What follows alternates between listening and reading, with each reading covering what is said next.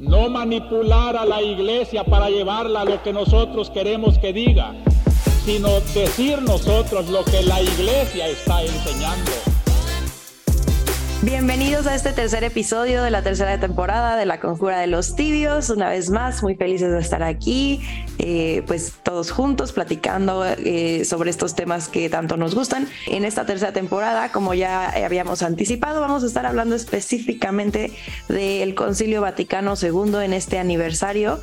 Bueno, un poquito tarde para el aniversario, pero en este aniversario. Y pues estamos aquí todos juntos, ya listos para grabar nuestro tercer episodio de la tercera temporada. Estamos aquí con el Padre Salvador, con José Miguel y con un invitado muy especial que ahorita les vamos a presentar. Así es, Marta. ¿Qué episodio tenemos el día de hoy? A todas las personas que nos escuchan, quédense hasta el final. Tenemos un invitado de primerísimo nivel en el que vamos a platicar. Él nos va a ayudar a, comprender el contexto histórico del concilio, las figuras de pensamiento más importantes que, aportaron a, todo el desarrollo del proceso del Concilio Vaticano II y también de los papas del concilio, ¿verdad? Eh, estos grandes hombres que tomaron el timón de la barca y, eh, y, nos ayudaron como iglesia a atravesar estos tiempos en los que vivimos. Y como siempre, grandes recomendaciones al final que les vamos a dar a todos nuestros escuchas. Así que quédense, hoy tenemos un capítulo de primerísimo nivel. Entonces iniciamos con este tercer capítulo de la tercera temporada de la Conjura de los Tibios. que como habíamos anunciado anteriormente, vamos a tratar y a profundizar eh, todo, toda la visión general, digamos, del Concilio Vaticano II. Y está con nosotros el padre Marcelo Bravo Pereira, es profesor de la Facultad de Teología del Ateneo Pontificio Regina Apostolorum de Roma y director del Instituto Superior de Ciencias Religiosas del mismo Ateneo. Nada más para poner en contexto, una institución pontificia académica que está vinculada eh, directamente a la estructura de la Iglesia. Eh, es doctor en teología dogmática, es licenciada en filosofía, es experto en teología del pluralismo religioso desde hace varios años dirige un seminario sobre la Nouvelle Théologie, eh, que son pues los teólogos franceses que influyeron decisivamente en el Concilio Vaticano II, y tiene varias eh, publicaciones en italiano. Eh, por ejemplo, ¿Y quién puede salvarse? Cristianos y paganos ante Cristo único Salvador. otra que se llama Cristianismo, de la esencia de la fe a la existencia cristiana otra que se llama Una libertad para amar, experiencia de la libertad y libertad cristiana, entre otras publicaciones. Además, les eh, presumo que fue mi profesor de varias materias de teología y que en el trato personal es una excelente persona y es, eh, es incluso bromista y, es eh, de verdad una persona muy accesible y muy cercana. Así que me da muchísimo gusto poder presentarte, Padre Marcelo, y darte la bienvenida a este capítulo de La Conjura de los Tibios. Gracias, Salvador. Gracias a todos los que me han invitado. Eh, sí, fue mi alumno Salvador y tengo que decir que fue un alumno muy dedicado y eh, bastante inteligente por lo demás. Entonces, eh, es un buen muchacho. Gracias por todo. Y gracias también a Marta y gracias a José Miguel. Bienvenido, padre. Gracias. Pues entramos de lleno, Padre Marcelo. Eh, pues platícanos, ayúdanos a, comprender a nosotros y a la audiencia cuál fue eh, el ambiente teológico, eclesiástico en, el que se empieza a cocinar la idea de un concilio, de alguna manera eh, quizás sorpresivo también porque no tenía mucho tiempo que se había interrumpido el concilio Vaticano I eh, háblanos tú de, este contexto histórico, por favor, de los papas eh, que, fueron cocinando esta idea. Sí, sí, claro. Tú hiciste referencia ahora al Concilio Vaticano I. Hay que recordar que el Concilio Vaticano I se, se abrió, comenzó solemnemente en 1869, pero después al año siguiente se interrumpió bruscamente con la entrada, por la entrada de los piemonteses en la unificación de Italia entraron los piemonteses por Porta Pía y tuvieron eh, que eh, cerrar el concilio de manera bastante brusca y los obispos que estaban participando del concilio Vaticano I tuvieron que regresar a sus lugares de origen. Entonces, eh, esta situación quedó en el aire porque em, se habían aprobado solamente dos documentos, Pastor Eternus, otro documento sobre la fe, pero había muchos más Em, temas que había que tratar. Quedó, por ejemplo, eh, un esquema eh, que ya estaba listo casi solamente para aprobar por, por parte de los padres conciliares, que era sobre la iglesia. Es decir, en, el, em, en eh, un documento había afirmado, por ejemplo, la función, la misión del sumo pontífice, pero después tenía que venir otro documento que hablara sobre la iglesia y sobre su estructura. Entonces, durante varios años quedó en el aire esta especie de herida en la iglesia de no haber podido eh, concluir, eh, continuar y cerrar el Concilio Vaticano II. Entonces quedó en eh, el Vaticano I, perdón. quedó en el aire esto hasta la llegada de Pío XII. Pío XII es muy curioso porque él hizo una, una pregunta a los cardenales si valía la pena volver a abrir el Concilio Vaticano eh, primero para poder continuarlo y después cerrarlo como era conveniente.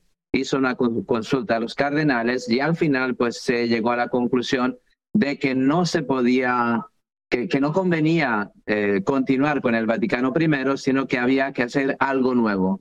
Ahora, ahí el Papa se dio cuenta, Pío XII, que no tenía las fuerzas para poder mm, llevar adelante un concilio.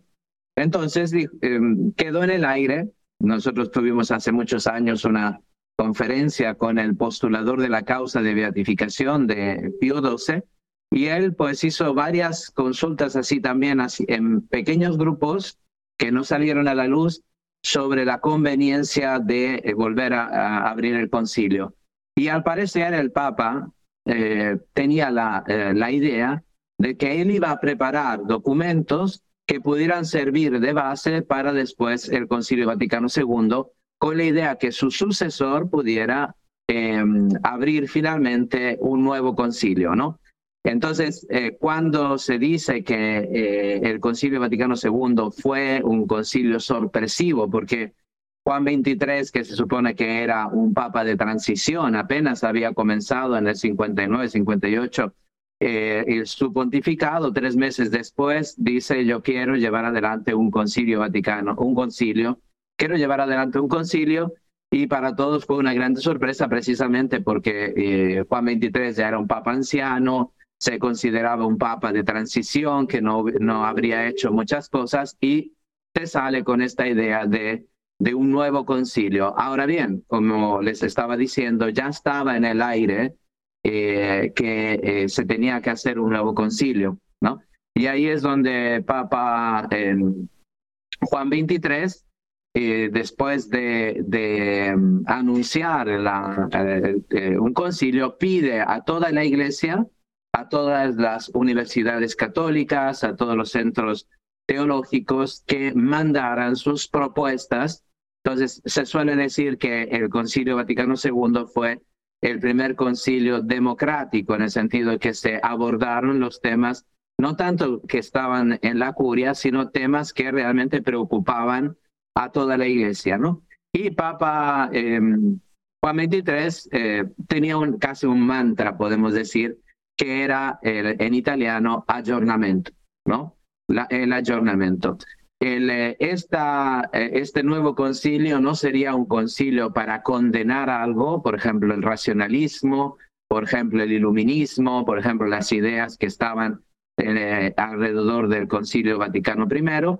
sino que sería un, um, un concilio para actualizar. Aggiornamento es una palabra que no se traduce muy bien en otras lenguas, es decir, poner al día, poner al día, volver el Papa se daba cuenta de que la iglesia estaba perdiendo el contacto con, eh, con el mundo, no con el mundo en el sentido bíblico negativo del término, sino con la sociedad, ¿no? Estaba perdiendo su contacto. Entonces había que hacer uno que, un concilio que no condenara, si uno ve un poco la literatura, yo me he tenido que meter a estudiar, por ejemplo, cómo eh, trataba el tema de los no cristianos, ¿no? Hasta antes de Juan 23, el, eh, eh, los papas son muy negativos, ¿no? Obviamente no son negativos contra, la, contra las religiones en cuanto tal, pero sí contra el iluminismo, contra el relativismo, contra el socialismo, contra el marxismo. Era siempre escribir contra algo, eh, enseñar contra algo. Pues era este el momento de hacer una, una actualización. También el Papa eh, Juan XXIII había dado una, una interpretación de este concilio que se tenía que celebrar como eh, la búsqueda de la unidad de los cristianos, ¿no? del ecumenismo. Entonces podemos decir que este concilio surge, surge con esta idea de que es para actualizar la iglesia, para ponerla al día, no para condenar, sino para reflexionar sobre la naturaleza misma de la iglesia y en particular para eh, recomponer, no era posible recomponer, pero sí establecer los canales para una, eh, para una mayor comunión con nuestros hermanos separados.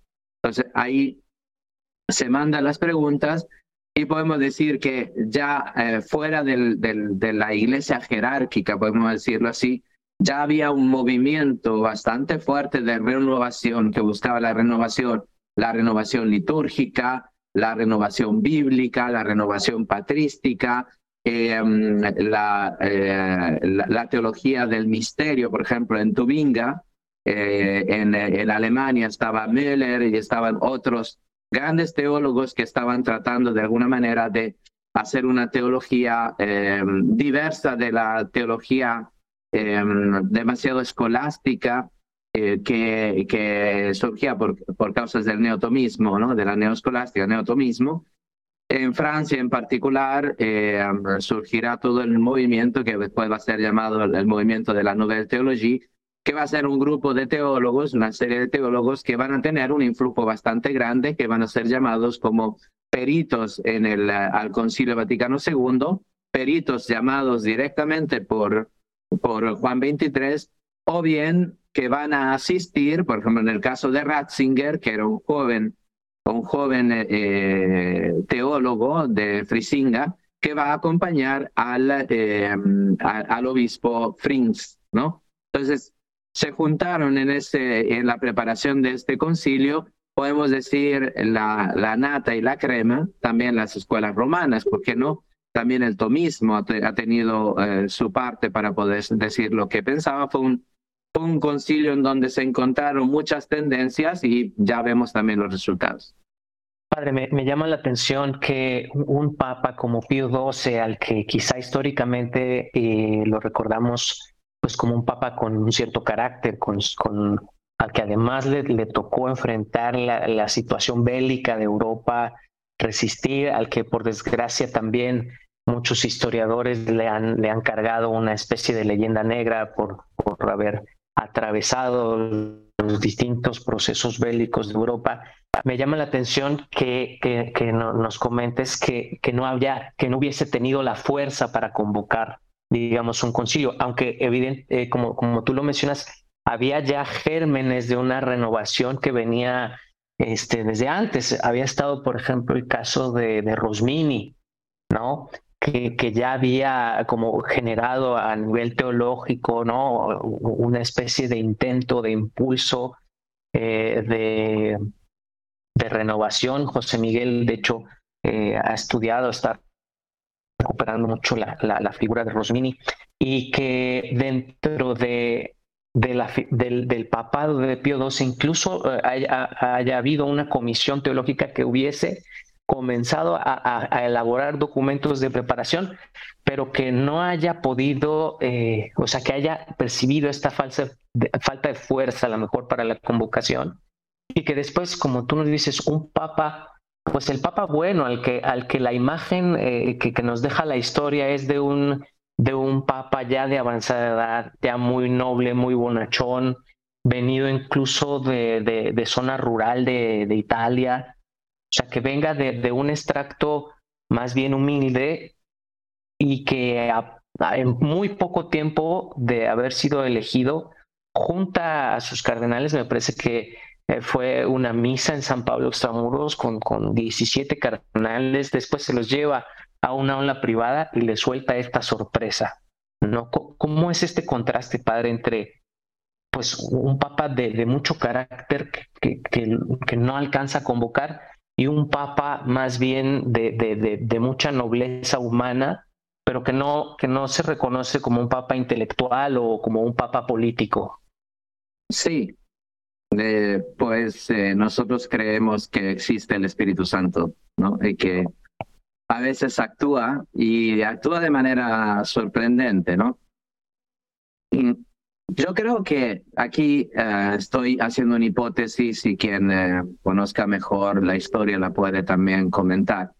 Yo creo que el Papa Pío XII no se sintió con las fuerzas porque efectivamente eh, llevar adelante un concilio implica una, eh, una energía que eh, objetivamente el Papa, siendo un hombre de cultura, en este sentido, él venía, de, era un sacerdote de la diócesis de Roma, era, era una persona de la aristocracia, podemos decirlo así, el cardenal Pacelli, él era consciente de la de lo difícil que hubiera sido llevar adelante un concilio. Entonces nos encontramos después con un papa que viene del ámbito rural y que eh, todos dicen que en la mente del papa el concilio hubiera sido, eh, habría sido una cosa más bien rápida. Él no pensaba que iba a durar lo que duró, cuatro sesiones desde el, el 62 hasta el 65 Em, después él pues, va a morir y va a tener que continuar Pablo VI por bastante tiempo después. Entonces, ahí es donde uno puede decir a la ingenuidad de este Papa bueno, pues sigue también la acción del Espíritu Santo, ¿no? Ahora, Pío XII, eh, quería decir dos cosas sobre él, porque nosotros tenemos una imagen bastante equivocada. Pues, desgraciadamente, no ha habido una buena prensa en, relación con Pío XII, ¿no? Eh, Pío XII era una persona de grande cultura, era un papa muy enérgico, era un papa eh, que le tocó eh, tener que gestionar todo el tema de la Segunda Guerra Mundial, de, los judíos, etc. El Papa, más que pedir que se elaboraran documentos, él, sus radiomensajes, por ejemplo, la, su encíclica eh, Mystici Corporis sobre la iglesia es uno de los textos más citados de Lumen Gentium, y así otros eh, escritos que él hizo, radiomensajes o etcétera, él tenía la intención de, de, dirigirlos hacia allá. Una cosa interesante de Pío XII es que nosotros lo consideramos como un papa de la antigua escuela, ¿no? De la antigua, antigua escuela, un papa monárquico, etcétera. Y sin embargo, él tenía ideas que en su tiempo eran ideas bastante progresistas, ¿no? Él comenzó con los radiomensajes, que eran mensajes más así estilo Papa Francisco, ¿no? Lo que hoy en día Papa Francisco, las entrevistas que hace, eh, corresponderían más o menos a esos radiomensajes que él hacía, en donde es que mandaba mensajes a los médicos, a las parteras, a, a, a todo el mundo, a, gente sencilla. Y después hay una cosa muy interesante, ¿no? Él en su discurso inicial, inaugural, en el mensaje más bien inaugural eh, que él eh, manda a toda la iglesia cuando es elegido papa, él tiene eh, palabras bastante positivas en relación, y, lo dice más o menos así textualmente, con aquellos que aún no, que, que, que, eh, con aquellos que no perteneciendo a la iglesia, pero sin embargo, o en el amor a Jesucristo o en la creencia en Dios, eh, han manifestado este aprecio por el Papa.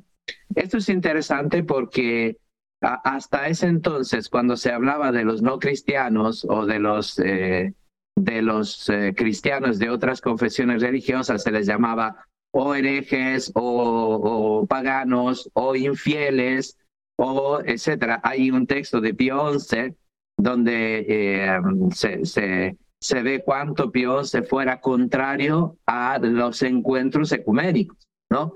Y dice aquí, se, se, en esos encuentros se deja hablar no solamente a los que no creen en Cristo, sino a aquellos que miserablemente han apostatado y a, paganos de toda, de toda raza y de todo tal. Y la iglesia no aprueba esto. O sea, en ese periodo, eh, el Papa Pío XI estaba muy preocupado por ese tipo de, eh, de sincretismo eh, en el diálogo interreligioso. Después Pío XII no solamente va a ser este mensaje donde se va a presentar de una manera más positiva, sino también va a tener en, en, en, una encíclica muy bonita, que es la encíclica Evangelii Precones, donde por, la por primera vez, puedo decir de manera oficial, aquí quien haya descubierto otros textos me los manda precisamente porque quiero encontrarlos, en donde se dice que la iglesia no, eh, no, eh, no rechaza nada de lo que hay de bueno y honesto en las culturas, es decir, en las religiones de otros pueblos.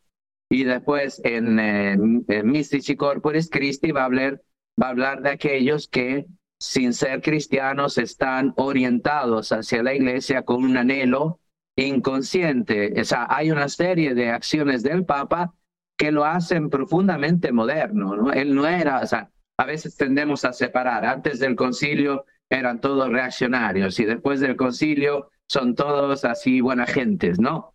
Papa Pío XII, aquí podría yo eh, testimoniar, no tengo datos muy fehacientes, pero puedo decir que para teólogos, para cristianos eh, tradicionalistas, el último papa, los vacantistas, el último papa válido es Pío XII, pero responsabilizan a Pío XII del progresismo que vino después.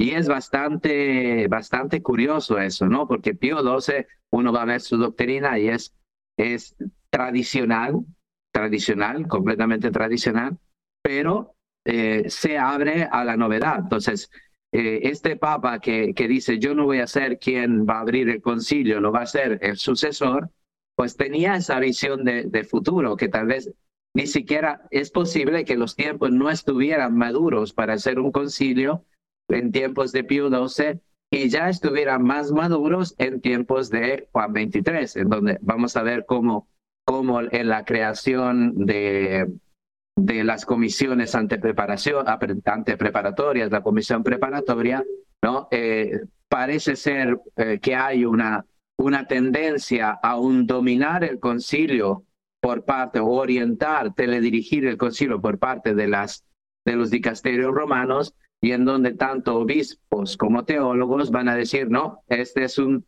eh, hay que ser, respetar la intención del Papa, del Papa Juan XXIII, de que sea realmente una expresión de la Iglesia, porque al menos en el Concilio Vaticano I, el Papa se arrogaba la, la, la potestad de poder presentar argumentos y que los, eh, los padres conciliares solamente pudieran dar su voto, es decir, que no pudieran discutir sobre algunos temas.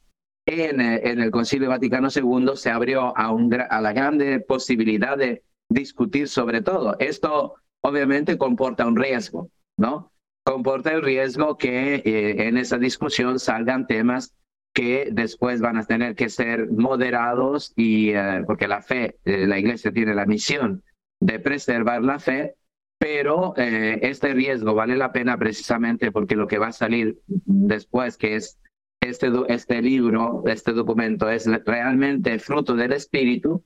No obstante, pues haya habido al interno tantos debates, discusiones. Hoy en día Pablo Francisco dice, no hay que tener miedo del debate. No, en el Concilio Vaticano II se pudo debatir, se rechazaron documentos, por ejemplo, el documento sobre, sobre, la, sobre la revelación, ¿no? sobre la revelación, eh, muchos temas de la del de Eclesia, es decir, el concilio de, sobre la Lumen Gentium, se, se rechazaron y se tuvo que volver a elaborar textos porque no fueron aceptados los que ya preventivamente había preparado eh, los dicasterios, los dicasterios romanos. Entonces, eh, yo creo que por eso, desde el punto de vista de la providencialidad, los tiempos estaban más maduros en tiempos de Juan XXIII y sobre todo de Pablo VI, que no tal vez en tiempos de, de Pío XII. Entonces, se puede entender desde esa perspectiva. Y también, padre, bueno, ahorita estamos hablando como del proceso eclesiológico para el concilio. Pero creo que también es muy importante en el aspecto, digamos, eh, teológico, filosófico, el proceso de ayornamiento, usando la, categoría que ya venía, digamos, desde finales del 19 y la primera mitad del siglo XX. Por ejemplo, el, el, padre Salvador mencionaba a Rosmini, pero por ejemplo, podríamos hablar, no sé, de San John Henry Newman, que inclusive fue nombrado por León XIII como cardenal dedicado exclusivo a los estudios y, y, en, y, en, en, Inglaterra, o sea, con que San John Henry Newman le puso la condición de que sí aceptaba ser cardenal, pero con la condición de no mudarse a Roma, ¿no? Algo que, que es interesante porque también desde el Eterni Patris ya veíamos que había, digamos, la necesidad de una, a decirlo así, una aprieta de tuercas a, a la teología y a la filosofía y que después va mutando de maneras muy interesantes, ¿no?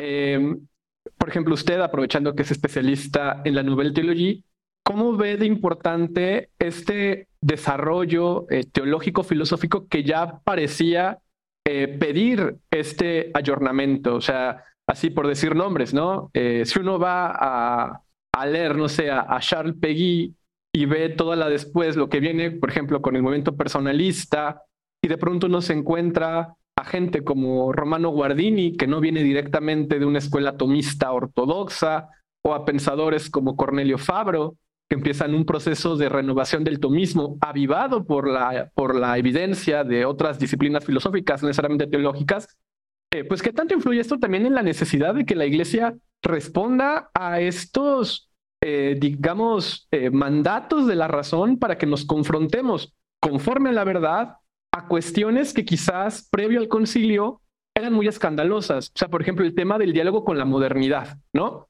O con las, o las relaciones eh, con otros cristianos y, y, otras personas de buena voluntad, asumiendo que ahí eh, pues están presentes las semillas del verbo. Sí, gracias, eh, José Miguel. Hay que ver un poquito cómo, cuál es la perspectiva histórica de todo este proceso, ¿no? Eh, antes del Vaticano II, eh, del, del, Vaticano I incluso, pues eh, Papa León XIII eh, se ve en la obligación de promover el estudio de Santo Tomás de Aquino, ¿no? Porque precisamente se ve que, el, que el, el Santo Tomás de Aquino, la escolástica, es una buena pedagoga para la fe, porque te da, Santo Tomás hablaba de de que la filosofía, la filosofía que va a ser después la que va a adoptar la iglesia, te da una lucidor inteligencia, ¿no? Una mayor inteligencia de las, de las verdades reveladas, eh, se construye en un realismo, en un realismo filosófico que se abre a la trascendencia y que después la filosofía tomista, la filosofía escolástica, sirve también para poder tener una base de, para, para, para hacer un debate con aquellos que venían de otras tradiciones, como por ejemplo eh, la tradición kantiana, la tradición hegeliana. Y entonces eh, eh, hubo algunos, como Günther, como Hermes, que trataron de hacer una, una teología partiendo de principios hegelianos o iluministas, y obviamente eh, terminaron por vaciar la fe. También hay que ver que en, eh, antes del Concilio Vaticano II, eh, primero, había toda una corriente de estudio comparado de las religiones, ¿no? el tema de la fenomenología de la religión, ¿no? La experiencia religiosa, el sentimiento religioso. Todos estos elementos que en, eh, en algunos teólogos liberales podría eh, vaciar de contenido la fe cristiana, porque si en el fondo todas las religiones coinciden en un sentimiento, entonces, ¿cuál es la especificidad del cristianismo? Podemos decir, eh, meto, estoy pensando en Sabatier, estoy pensando en otros, en otros filósofos teólogos, que en el fondo vaciaban el contenido trascendente del cristianismo y lo convertían en una religión más, ¿no? Eh, eh, todo, esto uh, lleva a León XIII a reproponer y a exigir el estudio de Santo Tomás y del tomismo como una, una base eh, aceptable, buena, eh, eh, es toda una filosofía que, que surge con el cristianismo, que es, digamos, es una amalgama de tantas corrientes del tomismo, del platonismo, de los padres de la iglesia que llega a Santo Tomás después se desarrolla en toda la escolástica, que eh, los profesores de, filosofía, de teología, los sacerdotes, pues tendrían que tener estas bases. Entonces, eh, eh, la necesidad de un retorno a Santo Tomás de Aquino se veía necesario para contrarrestar el iluminismo, la filosofía kantiana, la Hegel, y otros tantos más, ¿no? Entonces, León XIII pues va a fundar eh, va a reconstituir, casi refundar el Angelicum, ¿no? la, Universidad Santo Tomás de Aquino, que ya existía desde algunos siglos antes, pero la constituye como una filosofía, constituye este mm, centro de estudios el, tomísticos, o sea, la edición leoniana de la Suma Teológica, eh, tantos elementos que eh, la, proposición de las 24 tesis tomistas de Matiusi, todo este tipo de, de ayudas y sus subsidios para poder contrarrestar una filosofía que, que eh, eh, se arriesgaba la fe cristiana. Bien, entonces, desde esa perspectiva hay que entender qué es lo que va a pasar después. ¿no? Yo tengo un profesor que conoce muy bien Salvador Arellano, nuestro querido Salvador, eh, que, que, es el padre José Antonio Izquierdo Lareaga, ¿no? Así y él me dijo un gran, experto en Santo Tomás, crítico, eh, que te puede citar a Aristóteles en griego de memoria, ¿no? Sí, de verdad es un grande. Entonces, este padre José Antonio Izquierdo me dice eh, así en, en, una conversación, Em, em, mientras caminaban por ahí, me dice, mira, los grandes eh, filósofos escolásticos, eh, los grandes escolásticos serían grandes filósofos si no fueran escolásticos, ¿no? Y él es un escolástico, él es un tomista, en el sentido que efectivamente la filosofía de Santo Tomás, la escolástica, no hay que confundir Santo Tomás con la escolástica, con el neotomismo, son, son realidades eh, históricamente distintas. Pero obviamente eh, cuando tú tomas un, un sistema y lo absolutizas, entonces pues ya no es suficiente para expresar la verdad del Evangelio. Entonces, ¿qué es lo que pasaba? Que la iglesia comenzó a cerrarse en, su, eh, en sus verdades. ¿no? Un filósofo tan, eh, tan grande como era, como era Maurice Blondel, ¿no? Maurice Blondel es, eh, en su libro La acción, él lo que quiere presentar es un cambio de paradigma, como habías dicho tú, José Miguel, de, de pasar de una apologética del contenido y del dogma a una apologética de la experiencia, ¿no? Es decir, es verdad que si tenemos que estudiar em, las verdades religiosas, teológicas, si el cristianismo es verdad, necesariamente las demás religiones tienen que ser falsas, porque estamos hablando de doctrina. Si Dios es uno y trino, no puede ser 33 millones, ¿no? 33 eh, millones, eh, solo puede ser uno, que es el misterio de la Santísima Trinidad. Pero si nosotros pasamos de la reflexión sobre los dogmas a la reflexión sobre la experiencia espiritual del hombre religioso, entonces ahí comenzamos a encontrar elementos comunes. Entonces, para poder entrar en esta nueva era, que sería la, era de los estudios sobre el hombre, ¿no? La, la, la Geisteswissenschaften que llamaban los, los alemanes, ¿no? Las ciencias del espíritu, pues eh, el tomismo ya tenía que abrirse. Jacques Maritain, él dirá en su libro Los grados del saber que eh, el, tomismo no es un sistema cerrado, es un organismo viviente. Entonces, como organismo, se abre, a, se adapta, eh, entra en diálogo con otras realidades. Entonces, paralelamente al tomismo comenzaron a surgir primero entre los eh, dominicos eh, de una escuela que se llama Le Sarchoir. Le Sarchoir sería un bosque de sauces en, en Francia, una comunidad de, de, dominicos, un estudium dominicano, con el padre Garlier como primer fundador. Y después en 1935 con una conferencia de padre Cheny, ¿no? Eh, la conferencia se llamaba Posición de la Teología, en donde él explicaba en 20 años de fundación de la escuela de Le Sachois cuál era el método, ¿no? Y ahí él se presenta, dado que los dominicos son tomistas, ellos se presentaban como un tomismo histórico, es decir, que estudiaban a Santo Tomás desde una perspectiva histórica. Es decir, Santo Tomás realmente como vida académica tuvo poca porque murió joven, hacia los 50 años. Yo tengo 53 casi, entonces yo ya tendría que estar muerto. Según eso, Santo Tomás escribió muchísimo, más en un arco de tiempo bastante eh, pequeño. Entonces, eh, los eh, estudiosos de Le Sachoir, Chenu y después va a venir, va a venir Congar, van a estudiar Santo Tomás dándose cuenta que en Santo Tomás hay una evolución histórica que puede ser estudiado también con el método histórico. Es decir, que el pensamiento de Santo Tomás no es un bloque monolítico.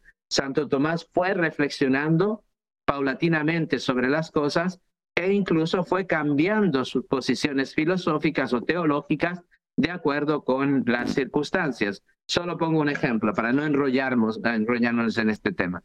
Eh, un poco más adelante, en 1937, si no me equivoco, 35 será la data, em, no, un poco más tarde, no, no me hagas caso sobre las fechas, yo soy discalcúlico, así que yo hago siempre eh, problemas con los números, pero en ese periodo, otro teólogo, esta vez un eh, jesuita, padre Henri Bouillat, escribe su tesis doctoral en donde había una idea bastante interesante, ¿no? Cuando Santo Tomás escribe sobre el tema de la gracia, ¿no? Eh, él tiene al inicio algunas tendencias que van en la línea del pelagianismo, es decir, que el hombre puede merecer y puede, puede ganarse la gracia. Pero en ese periodo se descubre el concilio de Orange, que hasta ese entonces no se sabía que existía. Históricamente se descubren los documentos y se descubre la condena por parte del concilio de Orange del semipelagiano. Santo Tomás se descubre semipelagiano y cambia su doctrina. Entonces hay una evolución provocada por el cambio de los contextos históricos, ¿no?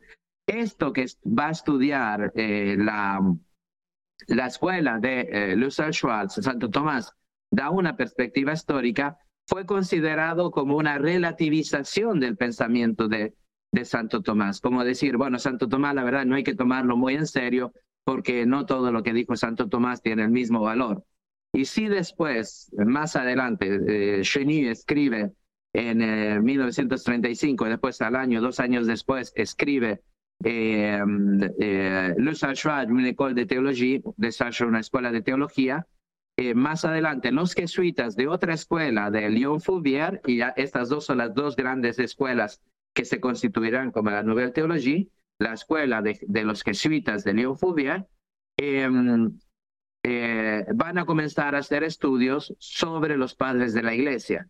Entonces, si ya con, los dominicos se relativiza el pensamiento de Santo Tomás, con los jesuitas se relativiza todavía más, porque comienzan a ver algunos en la iglesia. Estoy pensando Garrigou Lagrange, estoy pensando Pietro Parente, estoy pensando en los dominicos de Toulouse, de Tolosa, eh, padre Henri, eh, no, Michel, Michel, eh, eh, Michel me vendrá, no me acuerdo ahora. todos estos tendrán, verán una amenaza porque se está relativizando el pensamiento de Santo Tomás que poco antes León XIII había em, puesto como obligatorios. Y para León XIII, en las facultades teológicas, había que enseñar la doctrina de Santo Tomás o, por el contrario, se iban a perder los grados académicos, ¿no? Entonces hubo una especie de radicalización del pensamiento de Santo Tomás. Yo me considero una, en parte tomista, pero una de las cosas que más he aprendido yo en la escuela donde yo estudié el tomismo es que el tomismo fecunda, es fecundo, es rico, ahí donde no se impone. ¿no?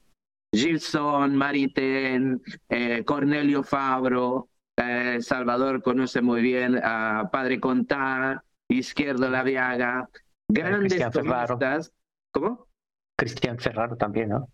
Sí, tantos tomistas que han hecho un grande servicio a la iglesia precisamente porque en su pensamiento no ha sido impuesto, ha sido libre y el pensamiento tiene que estar libre, tiene que, tiene que tener la fuerza de sus propios principios y de su, de su, de su condición de ser eh, razonable, ¿no?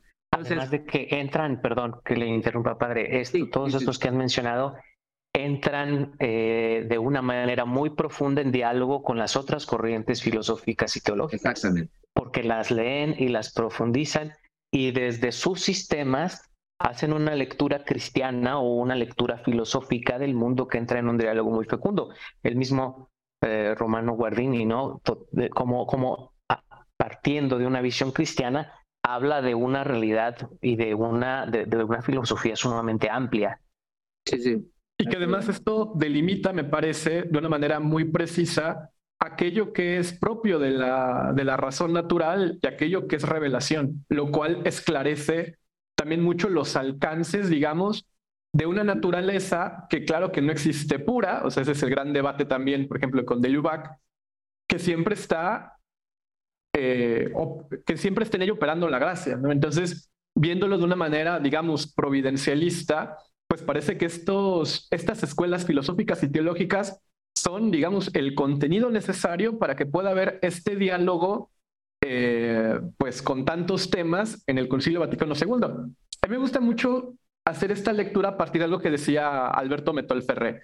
Eh, Metolferré decía, o sea, va a ser hasta que se va a hacer este desarrollo en la filosofía y en la teología para que en un concilio podamos, por ejemplo, dialogar sobre la reforma protestante o sobre el iluminismo de la ilustración sin caer en posturas de extremos, porque digamos queda estas, las verdades que se pudieron haber dado a partir de estos movimientos de reforma, eh, quedan, digamos, eh, justificados a partir de que de manera quizás torpe y limitada, pero ahí estuvo operando la gracia.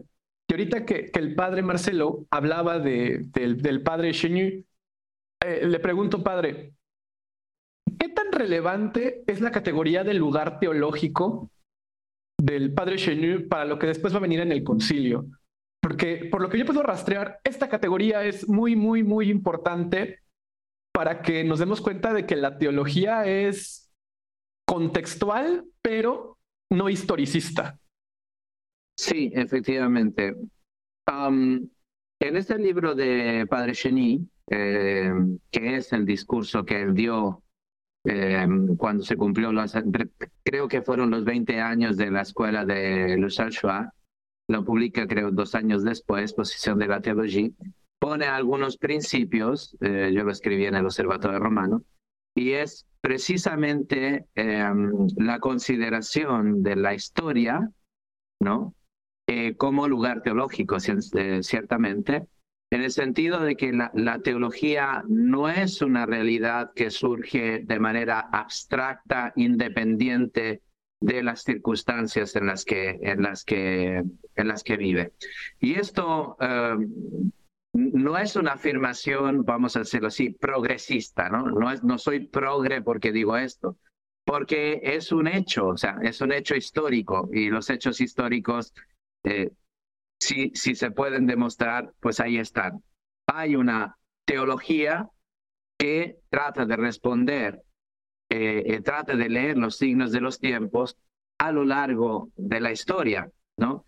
Eh, hay una frase de, de Padre Cheny en ese libro que dice, Santo Tomás no puede interpretar a Santo Tomás, ¿no?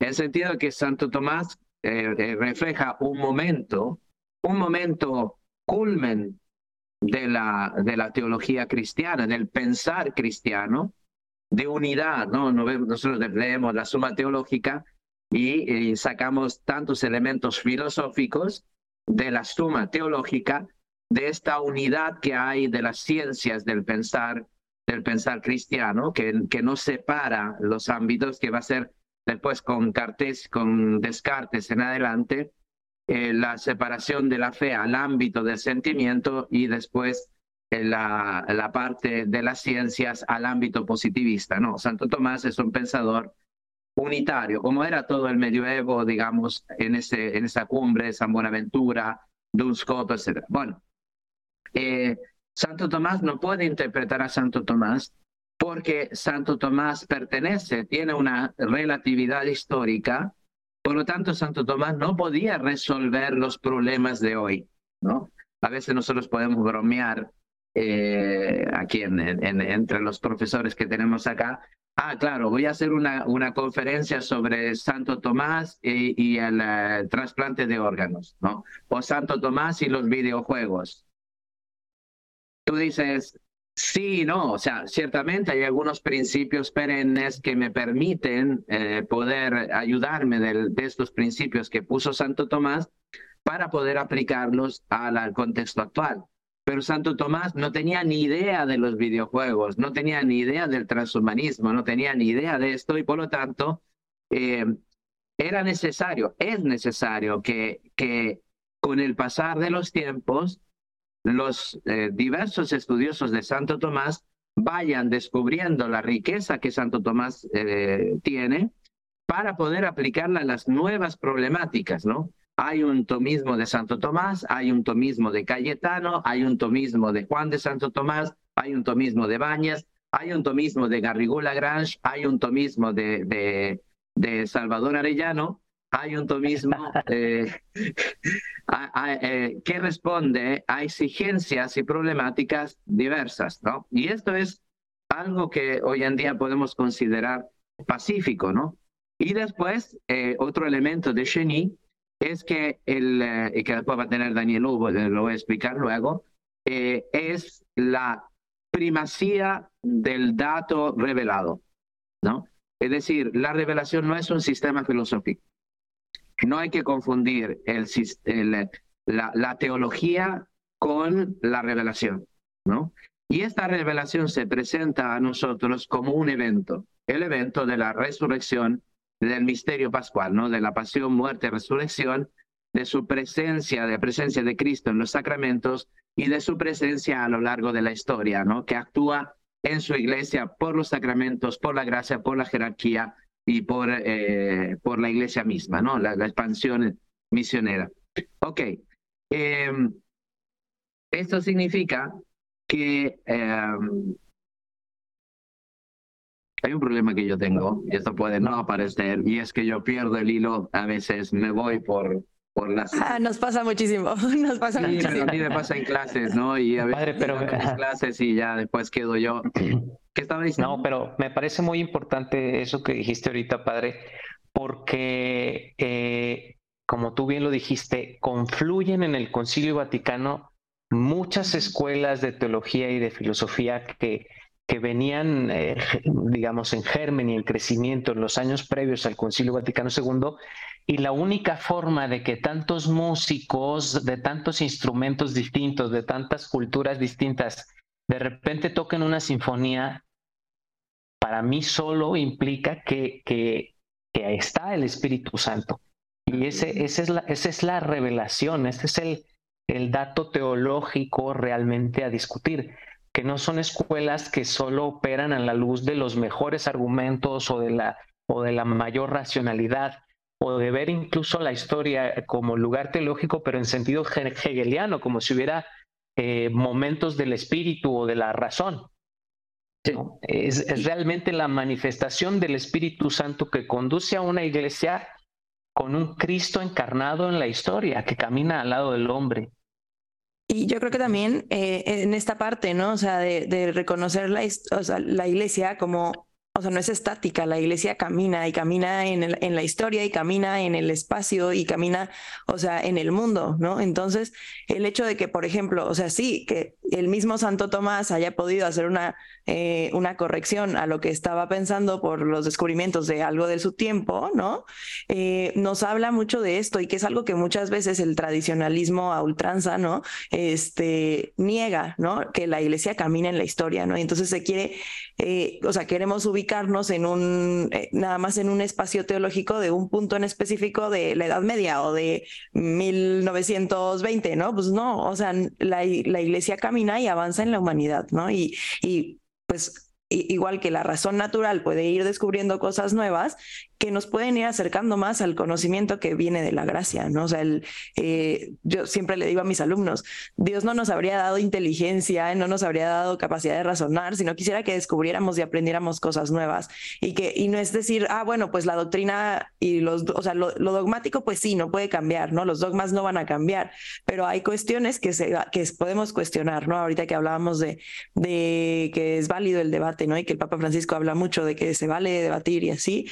Eh, tenía un profesor en la carrera que decía que Dios aguanta las preguntas, o sea, nuestro Dios es suficientemente sólido para aguantar las preguntas, para, para que aguante lo que tenemos eh, por preguntar y por cuestionarnos, ¿no? Entonces, y siempre se lo digo a mis alumnos, o sea, cuestionate, no tiene nada de malo, al contrario, el cuestionamiento auténtico y el, poder eh, nos acerca a todas estas corrientes filosóficas que, y a todas estas formas de pensar que nos acercan a un pensamiento em, pues más real, ¿no? Y a las realidades y a, realmente vivir una fe que nos conecte con la realidad, no que nos desconecte de ella.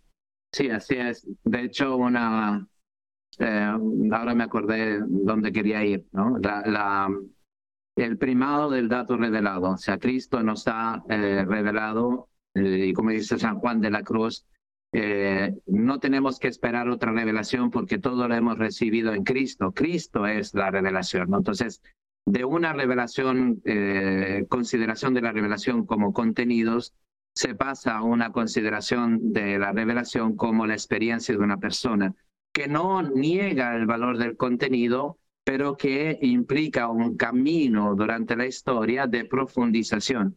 Eh, Jean Danielou tiene una, una, una, explicación de por qué Santo Tomás es tan grande eh, al interno de la iglesia, por qué nosotros como, como uh, teología católica seguimos inspirándonos de Santo Tomás de Aquino, aunque después no estemos de acuerdo con el tomismo, que son dos cosas distintas, tomismo y Santo Tomás.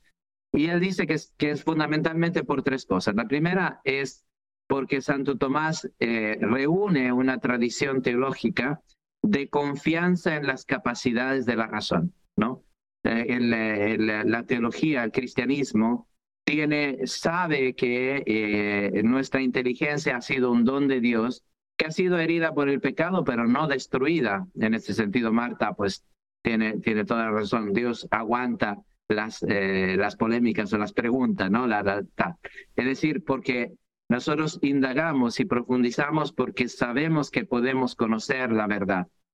Eh, que no es una verdad absoluta, que, que es una verdad con el condicionamiento histórico, que hay que constantemente adecuarse. La, la verdad es, consiste en una adecuación entre el entendimiento y la cosa. La adecuación es un tipo de relación, lo que significa que la, la, la verdad es una relación, es relativa, es relacional, implica el encuentro con las personas, el contacto con las cosas y eso dentro del devenir histórico. Entonces, primer elemento, la la afirmación de que podemos conocer la verdad. Segundo elemento, que es lo que he estado insistiendo, que es el primado de la revelación, es decir, toda doctrina, toda reflexión, yo la tengo que confrontar con la revelación, ¿no? Para mí esta revelación es el canon, es el dogma. No lo puedo cambiar porque así me ha venido de Cristo, ¿no? Em, esta, e, esta revelación ha sido, como dice Ratzinger, es, eh, nos ha llegado modo piscatorio, es decir, como para que fuera comprensible para pescadores, es decir, en la sencillez del revestimiento de, la, de las palabras de Cristo, de la comprensión de los discípulos, que eran pescadores, que eran, que eran gente sencilla, que hablaban a gente sencilla. Bueno, entonces, cualquier doctrina tiene que ser puesta en contacto, no con el tomismo, no, no puesta en relación con el tomismo o con la doctrina del teólogo más eh, elevado que pueda existir, sino con la revelación. Contradice la revelación, está de acuerdo con la revelación, ¿no? Esto es fundamental. Tercer elemento que hace grande a Santo Tomás de Aquino, y este es el punto que a veces los tomistas se han olvidado, no todos, algunos, es que Santo Tomás hace recurso, recurre a todas las posibilidades de la inteligencia y hace hablar a todos aquellos que le puedan dar algo de verdad sobre la realidad. Entonces nosotros tenemos el Evangelio, en, en, los escritos de Santo Tomás tenemos el Evangelio, tenemos San Agustín, uno de los más citados, pero también tenemos Dionisio Areopagita, que era un cristiano neoplatónico, y también a Proclo, y también Aristóteles. Eh, Santo Tomás estuvo considerado un progresista durante 100 años, ¿no? Eh, porque porque eh, no, no seguía eh, una tradición de, de estampo. pero también los, los filósofos judíos, los filósofos alemanes, iba a decir, los, los filósofos musulmanes, es decir, él hace recurso y no es que no es porque hace, porque dejo entrar al filósofo Avicena o a Berroe que acepto toda su doctrina, pero sí veo que hay algunas expresiones y eso, y eso vale para hoy. Daniel decía, eh, está claro que la filosofía de Bersón no es suficiente para poder expresar el Evangelio. Pero así como Aristóteles tradujo, eh, perdón, así como Santo Tomás tradujo a Aristóteles, tenemos que buscar un nuevo Santo Tomás que se sirva de la filosofía de Bersón, que se sirva de la filosofía occidental del existencialismo, por ejemplo, para eh, comprender nuevas verdades. Claro que hay filosofías que son incompatibles. Yo no puedo fundar una teología sobre el ateísmo marxista. No puedo hacerlo porque es incompatible. Aristóteles era naturalista, pero no era incompatible. Hay algunas corrientes niquilistas de pensamiento débil sobre las cuales yo tengo que reconocer que no puedo fundar la fe. Pero eso no significa que no haya algunas verdades que me puedan servir para ilustrar el misterio cristiano. Y esto implica, padre, una comprensión muy plena de la categoría de universalidad y de, lo que es lo católico, ¿no? O sea, y creo que ahí ayudó mucho esta recuperación del pensamiento patrístico, por ejemplo, para recordarnos que todo cuanto se ha dicho de verdad nos pertenece y de que la verdad de donde venga, ¿no? Que son, digamos, espíritus o principios que estaban en general en, nuestra doctrina y que muchas veces por cuestiones ideológicas o por reaccionarismos se fueron perdiendo. O sea, por ejemplo, el padre Salvador recordaba a, a mi querido Antonio Rosmini y ese fue el problema por el cual Rosmini fue condenado un tiempo. Hoy es beato pero Rosmini fue prohibido. Y él, bueno, en obediencia eh, aceptó la, la sanción y no hizo escándalo alguno y, y, Benedicto XVI lo restauró y en el concilio este espíritu de renovación en fidelidad a la verdad, pues incluso fue motivo de una beatificación. Pero creo que en esto, leyéndolo en categorías de teología de la historia, nos muestra como que el espíritu nos estaba preparando para algo grande.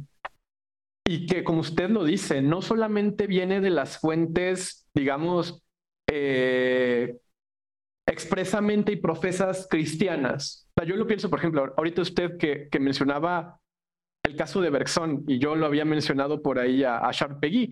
Eh, Peggy, por ejemplo, tiene una nota sobre el pensamiento de Bergson, y Peggy sienta las bases, al menos de inspiración eh, antropológica, por ejemplo, para que Manuel Munier presente su, su pensamiento personalista que después va a servir inclusive para una antropología teológica, por ejemplo, en la Escuela de León. Entonces, esto va mostrando, digamos, una riqueza enorme que va tendiendo hacia una verdad, que voy a utilizar una expresión baltasariana, comienza a hacerse sinfónica. Y entonces nos damos cuenta de que en esta verdad sinfónica está sostenida no por nuestro esfuerzo, sino porque el Espíritu Santo lo está propiciando un momento un acontecimiento, voy a usar la categoría, Ereignis, que es una categoría muy heideggeriana, pero que Baltasar la utiliza, pues para mostrar cómo de pronto la historia confluye en un momento particular, pero en continuidad. Eso me hace recordar lo que el Papa Francisco justo nos decía en el mensaje de Cuaresma de este año, ¿no? De que tampoco hay que quedarnos inmóviles en los grandes momentos de consolación. El Papa lo dice con otras palabras, pero creo que esa es la traducción de lo que quiso decir. Y el concilio también por eso así se ve, ¿no? Como un proceso que es un acontecimiento temporal, pero distendido en la historia y que se llega ahí, pues sí, por obra humana, pero también porque se va conduciendo de alguna manera todo esto para que haya una mejor comprensión. O sea, yo a veces he sido muy criticado porque yo afirmo una, una tesis que no, no niego que sea polémica, de que, por ejemplo, los teólogos conciliares tienen una mejor comprensión de la teología por las fuentes que tenían, por sus posibilidades de reflexión y también, pues, cierta certeza histórica que se nos va dando, que, por ejemplo, los teólogos del siglo V. Y no es porque sean más inteligentes o porque tengan un mejor conocimiento de Cristo, simplemente porque la historia va anudando también. Entonces, eh, creo que esa es un poco la, atmósfera. Y, por ejemplo, usted que es especialista en, en Danielú, a mí me gustaría saber cómo se vivía, digamos, en la teología la inquietud de todos estos teólogos que, digamos, se daban cuenta de lo que estaba aconteciendo, pero que todavía no veían un posicionamiento por parte de, de, la sede romana para convocar algo nuevo, o sea, que el ayornamiento pasara de la teología y de las escuelas de teología a la iglesia. ¿Cómo se viese inter, padre? Sí, gracias. Voy a comenzar con una anécdota. Y es una anécdota que eh, que cuenta eh, von Baltasar. Ustedes saben que von Baltasar eh, eh, entró primero como jesuita, ¿no? Y entró a la escuela de Leon Fouvier. Ahí, ahí hizo su filosofía y su teología. Y entonces él, él cuenta que durante ese periodo de filosofado, ¿no? de filosofado, estudiaban la, em, el neotomismo, ¿no? o más bien el tomismo o la escolástica de tipo suareciano, ¿no? que se, eh, se refería a, a, Suárez, ¿no? grande filósofo em, escolástico español jesuita, que era sumamente formalista, muy frío, y él decía, yo, yo seguía estos cursos de, filosofía eh, escolástica eh, y me venían ganas de tirarme por la ventana, ¿no? De, de, de, como Sansón destruir las, las eh, de ahí se entiende, pues, abatir los bastiones del de, el, libro de, de, de von Balthasar, que um, abatir los bastiones, no sé cómo se dice en, en, en español, en italiano es abatter i bastioni, eh, que es un libro donde él presenta eh, su concepto de reforma eh, de von Balthasar. ¿no? Yo quiero eh, destruir esta, esta, eh, eh, estos pilares y morir dentro de lo árido que era estudiar esta, este estudio formalista, lo que hemos hecho con, con el Dios verdadero, lo hemos convertido en, en, una doctrina árida, sin alma, sin nada. Y, dice, gracias a Dios, eh, eh, Delibac vivía en esa casa. Él no enseñó a León Fouvier, él enseñaba la facultad eh, teológica de, de Lyon, eh, a la Universidad de Lyon, pero no al escolasticado de los jesuitas, que estaba en León Fouvier, una colina al lado de Lyon. Y entonces, gracias a Dios estaba el padre de Lubac, ¿no? Que nos prestaba sus apuntes, que nos explicaba, no les daba clases, pero sí les explicaba, era muy generoso. Y dice, y estaban Bouillard y Danielú, ¿no? Y mientras otros iban a jugar fútbol, nosotros nos quedábamos leyendo, leyendo a los padres de la iglesia. Leímos a, Gregorio de Niza, a Máximo el Confesor, a Orígenes, y realmente Delibac, Danielú y von Baltasar van a escribir artículos y monografías de estos autores, ¿no? Em, entonces, eh, para que te des cuenta cuál era la situación espiritual en la que se encontraban los, los, eh, estos jesuitas, estos buenos jesuitas jovencitos, Y también reconocer que eh, yo soy, eh, eh, a mí me gusta considerar providencialmente la historia, pero tampoco hacer, eh, ¿cómo decirlo?, tratar de dar explicaciones demasiado unívocas. Pero sí hay que decir que en, ese, en esos años se juntaron en, en, en Lyon Fouvier, en Les Alchoir, en algunos otros lugares, realmente pensadores de primerísimo nivel, ¿no? Von Baltasar, Daniel Lu, Delibac, Después estaba el prefecto de los estudios, que era padre Víctor Fontañón, que había tenido un rollo antes, perdónenme que se los diga de esa manera, con el famoso grupo de la, la pensée y el, el, pensamiento. ¿Qué es lo que había pasado? Cuando Delibac era estudiante, estudió en Lyon Fouvier. Entonces hubo un grupito de, de, de jesuitas que eh, eh, ante esta enseñanza formalista de la, de la filosofía tomista, de la filosofía escolástica, eh, de tipo suareciano, pasada a través de Suárez, se comenzaron casi, hicieron un grupo alentados por el prefecto de estudios de, de León Fouvier a encontrarse para discutir, ¿no? Salvador aquí en el seminario tal vez habrá hecho grupitos de de, discusión, de filosofía, seminarios, etc. Entonces se iban pasando textos de los padres, comentarios de los padres, leían también filósofos, le, leyeron a Marx, leyeron a, a, los filósofos existencialistas contemporáneos, y eso llegó a oídos de eh, general, ¿no? Y entonces tuvo que intervenir, mandaron a misión al prefecto de estudios, algunos jesuitas los echaron, y a otros eh, los cambiaron de lugar. Entonces eh, trajeron a Víctor Fontañón y le dijeron, pues ahí tienes que reconstruir. Entonces Víctor Fontañón, viendo estos, a, a la inquietud con que vivían estos jesuitas, dice, bueno, ¿por qué no hacemos algo? ¿No? Hagamos un estudio de los padres de la iglesia, hagamos una edición crítica de los padres de la iglesia. Y así es como surge eh, con la sponsorización y el, el, apoyo, el apoyo del, del padre Delibat, que era eh, 10 años mayor, 10, 15 años mayor que, que Delibat, que Daniel U, que Bouillard, eh, etcétera, comienzan Sur Chrétien, ¿no? Eh, fuentes cristianas, que es una colección de textos de los padres de la iglesia con comentarios, ¿no? Y así es como comienza la, la, la aventura. Entonces, eh, de esa manera eh, ellos comienzan a eh, imbuirse de los padres de la iglesia, a, a, ver cómo algunos elementos de la filosofía contemporánea estaban presentes en los padres de la iglesia. Tú habías hecho referencia a la noción de historia, habías hablado de Heidegger, ¿no? el evento. Bueno, pues hay, mm, uno puede concebir la dimensión histórica de, eh, a, al modo de Heidegger, yo soy el Dasein, un ser arrojado a la existencia en donde mi comprensión está totalmente, digamos, empastada, ¿no? enlodada con la historia, que yo nunca voy a tener un conocimiento de la realidad total, mi, mi, mi verdad va a ser siempre una verdad históricamente condicionada.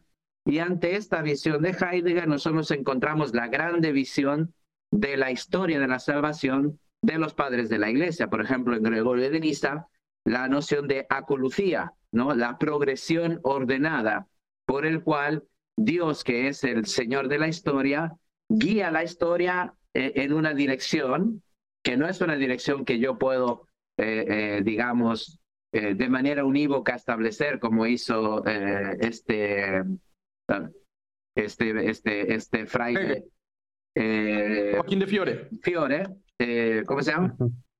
Joaquín de Fiore. Joaquín de Fiore, porque en italiano es Joaquín de Fiore. Eh, Joaquín de Fiore, que quiso dar, eh, dio a estos estadios, lo, los explicó de manera unívoca. No, no, no los podemos uh -huh. entender de esa manera, pero existe en los padres de la iglesia una concepción de, el, de lo que llaman la progresión ordenada que va desde la creación del mundo hasta Cristo y desde Cristo hasta la parucía, ¿no? y que nos hace vivir precisamente la historia sagrada. Entonces, la noción de historia es recuperada no en sentido relativista, aunque no se rechaza. O sea, obviamente uno considera la historicidad como un elemento que tiene que tomar en cuenta, nuestro conocimiento está sometido a la, a la, a la historia y esto no hace ninguna, ninguna eh, injusticia a Santo Tomás, que precisamente, como hemos dicho, considera, siguiendo Aristóteles, la verdad como una relación. Y esta adecuación es continua, constante. Yo constantemente me tengo que adecuar al, al objeto de conocimiento, por el, porque mi conocimiento es histórico. Hay un elemento de historicidad también en Santo Tomás y hay una explicación de la historia de la salvación en Santo Tomás en un, en un artículo que tal vez pocos leen, que es el primer artículo de la Suma Teológica, primera eh, cuestión primera, artículo 10, donde se habla de esto precisamente, de, de, de, Dios como Señor de la historia, que conduce la historia según una progresión, de acuerdo con una progresión, eh, una progresión providencial. Entonces, todos esos, estos elementos, eh, Danielú leyó integralmente todo Marx, ¿no? Y, y, y, y, él podía discutir con los marxistas porque los marxistas no habían leído a Marx, ¿no? Y él comienza a escribirles. Se encuentra con el grande padre Teilhard de Chardin. Obviamente, Teilhard de Chardin tiene un pensamiento incompleto, tiene un pensamiento que, que, tiene, que tiene muchas carencias, podemos decirlo, si queremos, porque, porque para él mismo, yo creo que el mismo taller de Chardin eh, eh, era consciente de que estaba realmente explorando algo que era totalmente nuevo. Y Danielú, que lo conoció y que fue compañero suyo en, en París, le dijo, padre, padre Teilhard, yo leo algunas de sus obras y encuentro eh, la reflexión de los padres de la iglesia, ¿no? Y, y, no es que Teilhard había leído los padres de la iglesia, más aún, Teilhard de Chardin era un poquito reacio a esa teología del retorno a los padres. Él iba más por el tema de las ciencias. Entonces, pero tenía algunos conceptos que él había llegado por vía científica que los padres de la iglesia habían llegado por vía de reflexión teológica. Entonces, había esto en el, en el horizonte, ¿no? Daniel Hugo escribió un libro, un artículo, que era un panfleto subversivo en las manos de, de Garrigou Lagrange, que desgraciadamente ahí hay muchas veces elementos humanos, ¿no? En el caso de Garrigou Lagrange eh, hay que reconocer que su ataque a la Nouvelle Teología era debido mucho a razones personales, a, a, a sentirse tal vez ofendido por, un, por un, una puesta en discusión sobre sus tesis y no tanto a motivos académicos. Se vio claramente que que Garrigou Lagrange, que tenía mucho influjo aquí en Roma en las eh, instituciones eclesiásticas, no había leído bien eh, a estos autores. Entonces, en este, en este artículo de, del 46, que se llama uh, Las orientaciones presentes del pensamiento religioso, que voy a ver si lo puedo traducir al español. Porque de Danielú, estamos hablando ahora. Este es de Danielú. Él dice cuáles son la, los elementos de la renovación, ¿no? El contacto con la vida, el, el, el, contacto con las nuevas corrientes filosóficas, él considera a Dios como un, no como un objeto de estudio, sino como el sujeto por antonomasia, y después la consideración de la historia. Entonces, to, todos elementos que ellos ya estaban reflexionando en sus años de estudio y que la guerra misma, ¿no? Eh, tú hablaste de Peggy, eh, Danielú era un devoto de Peggy, conocía a la familia, eh, organizaron organizaron eh, actividades, grupos para difundir el pensamiento de Peggy. Eh, gracias a la mamá de Daniel U, Emmanuel Mounier pudo hacer su revolución eh, personalista y comunitaria, porque él, él, era un joven agregado de Grenoble que va a París, uno de pueblo, y ahí lo acogió la familia Danielou, Madame Danielou, Madeleine Danielou, y le ayudó como mecenas en, en, la, en el desarrollo. Danielou estuvo participando en, el, eh, en la revista Esprit. Eh, estuvieron contactos con Maritain. Maritain también, eh, obviamente, que proponía un tomismo, pero no simplemente un, un, retorno al tomismo, sino también con una grande apertura a los problemas sociales, a los problemas históricos, a la política, al, al arte, a la literatura. Eh, eh, muchos de estos teólogos eran amigos de literatos, eran amigos de filósofos, eran amigos de, Daniel era amigo de Michel era amigo de, de, de comunista, Gorodi, por ejemplo, por ejemplo, etcétera. Entonces, tuvieron eh, ocasiones bastante grandes para entrar en contacto con ambientes que no eran ambientes eclesiásticos. Y este era el problema de Roma, porque en Roma todo estaba estructurado según una, unas formas muy, muy eclesiásticas, muy tomistas, muy, muy escolásticas, mientras que en Francia, yo Alemania lo conozco un poco de menos, pero Alemania comenzó un poco después. Eh, Romano Guardini es una excepción, pero después eh, eh, y otros comenzaron en los años 60 en torno al Concilio Vaticano II, mientras este movimiento comenzó antes. Estos teólogos franceses entraron en contacto con literatos, con académicos, con filósofos, con eh, dramaturgos, comunistas, marxistas, homosexuales.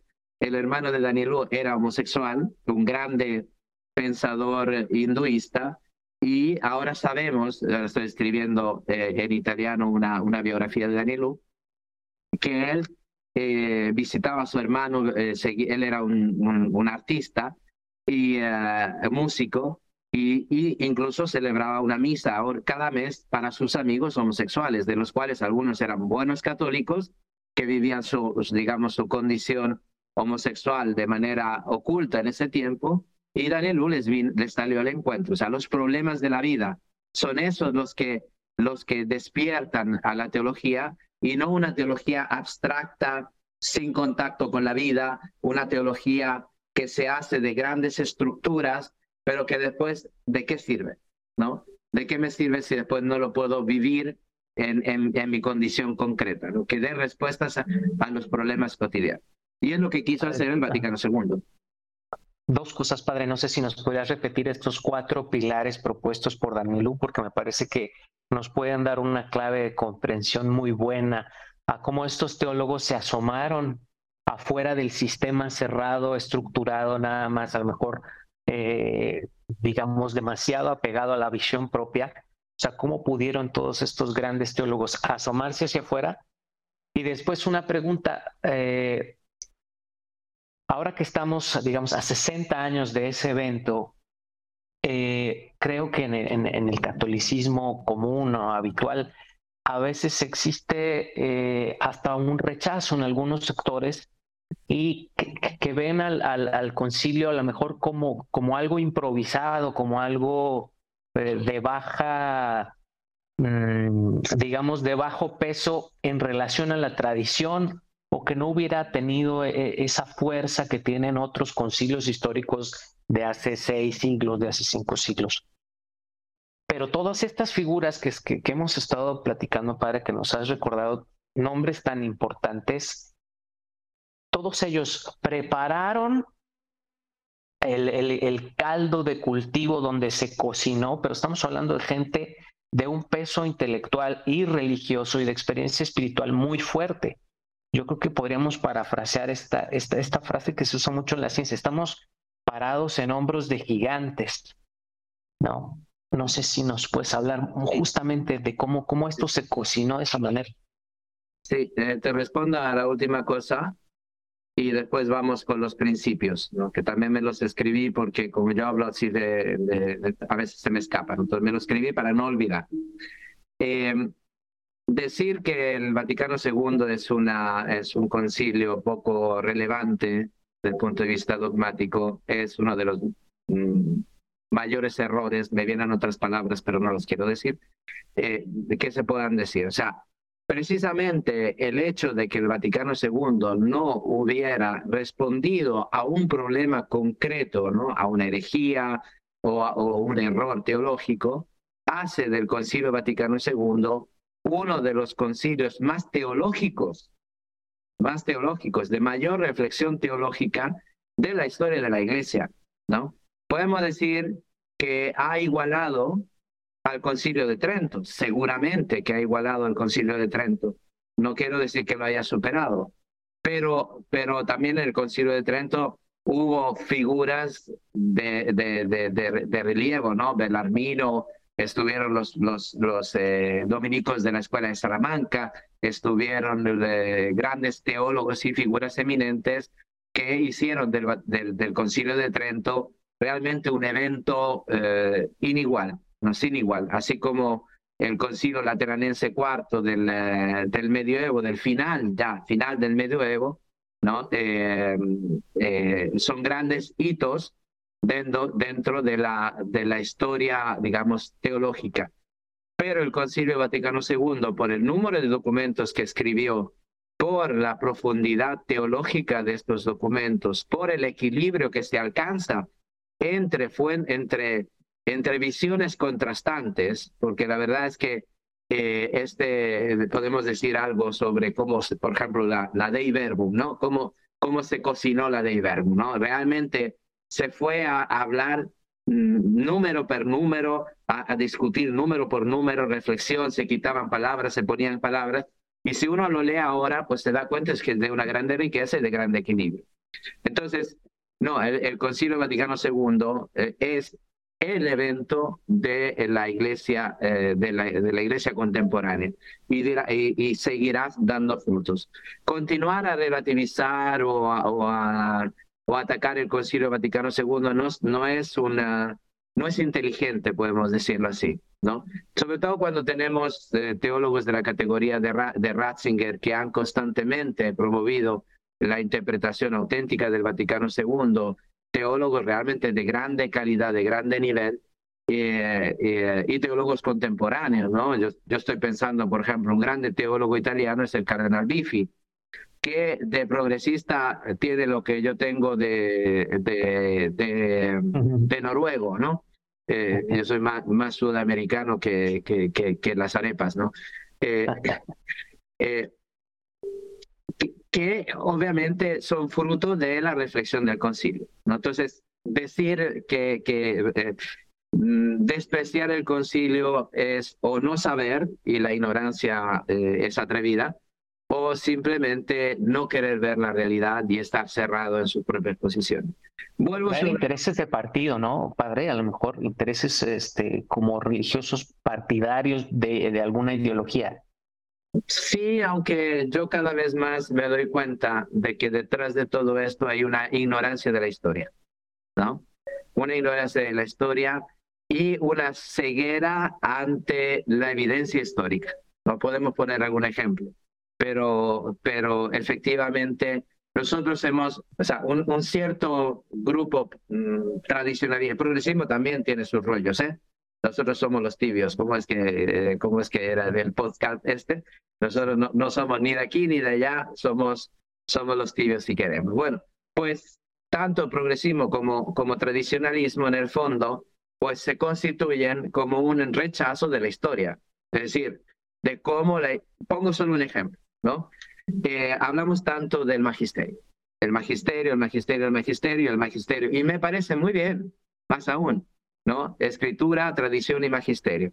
Ahora, el término magisterio comienza a ser usado de esta manera solo a partir de Gregorio XVI. Estamos hablando del siglo XVIII a mitad del siglo XVIII, ¿no? Entonces, eh, ¿de qué estamos hablando? Cuando a mí me dicen, no, es que la misa antigua, la misa nueva, etcétera, Oye, si, si, mm, si Pío V tuvo que hacer una reforma de la, de la misa es porque tal vez antes las cosas eran distintas. Entonces, antes de la misa de San Pío V había otra liturgia, realmente era un, un desastre, ¿no? San Pío V lo que hizo fue unificar con el rito romano muchas tendencias y, y había mucho desorden. Pero hay un progreso y no me puedes fijar, fijar la historia a un momento concreto. Porque eso es lo que hace el tradicionalismo. ¿no? Ahora, vuelvo a las a las eh, a, a, los principios que, que Daniel numeraste en su artículo. ¿Vale? Sí, por favor.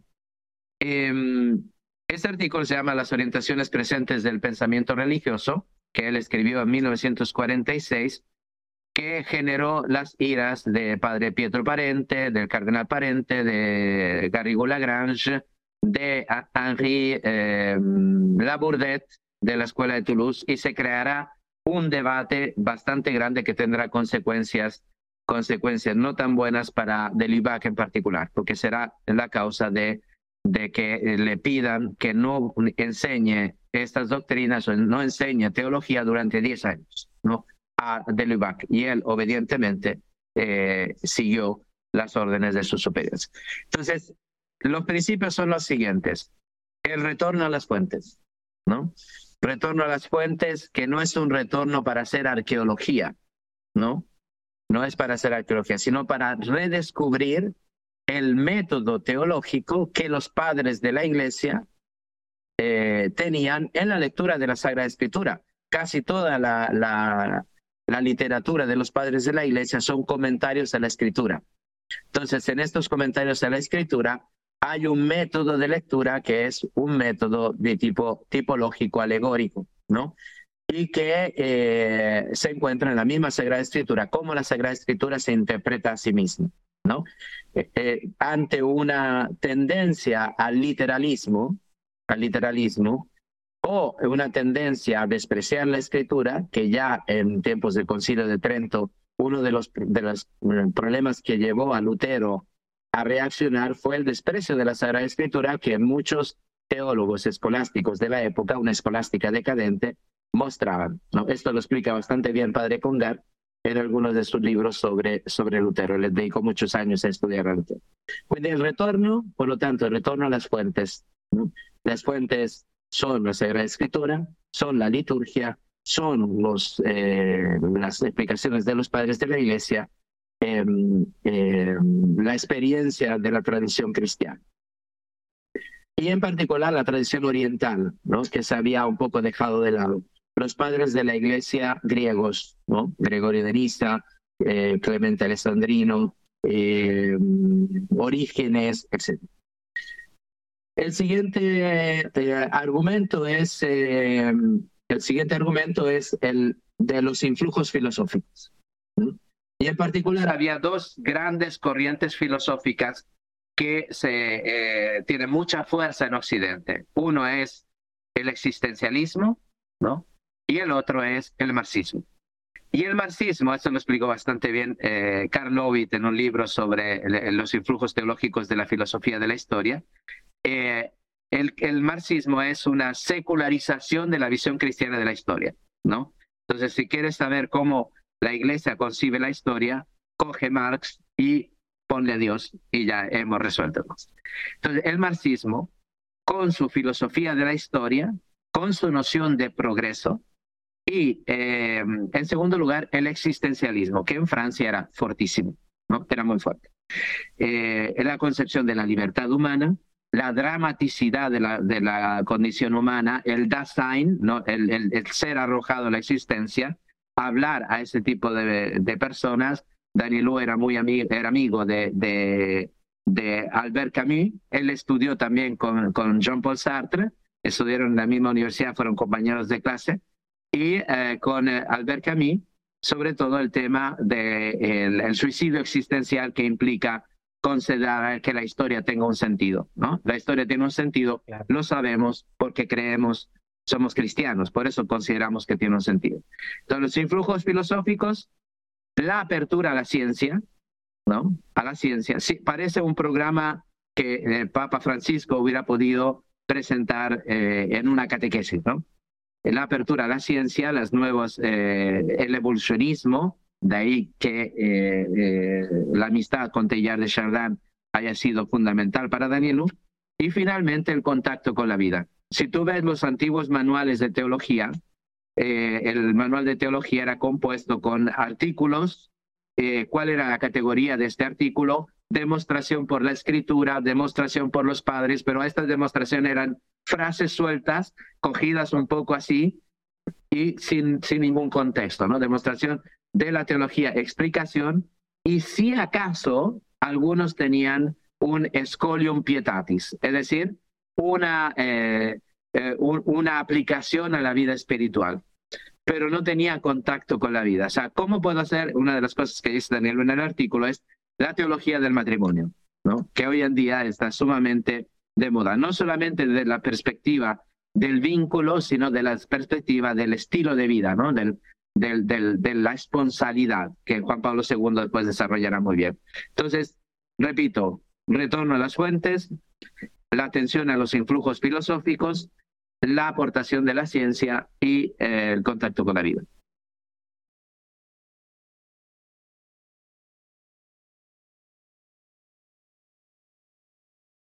y que creo que realmente eh,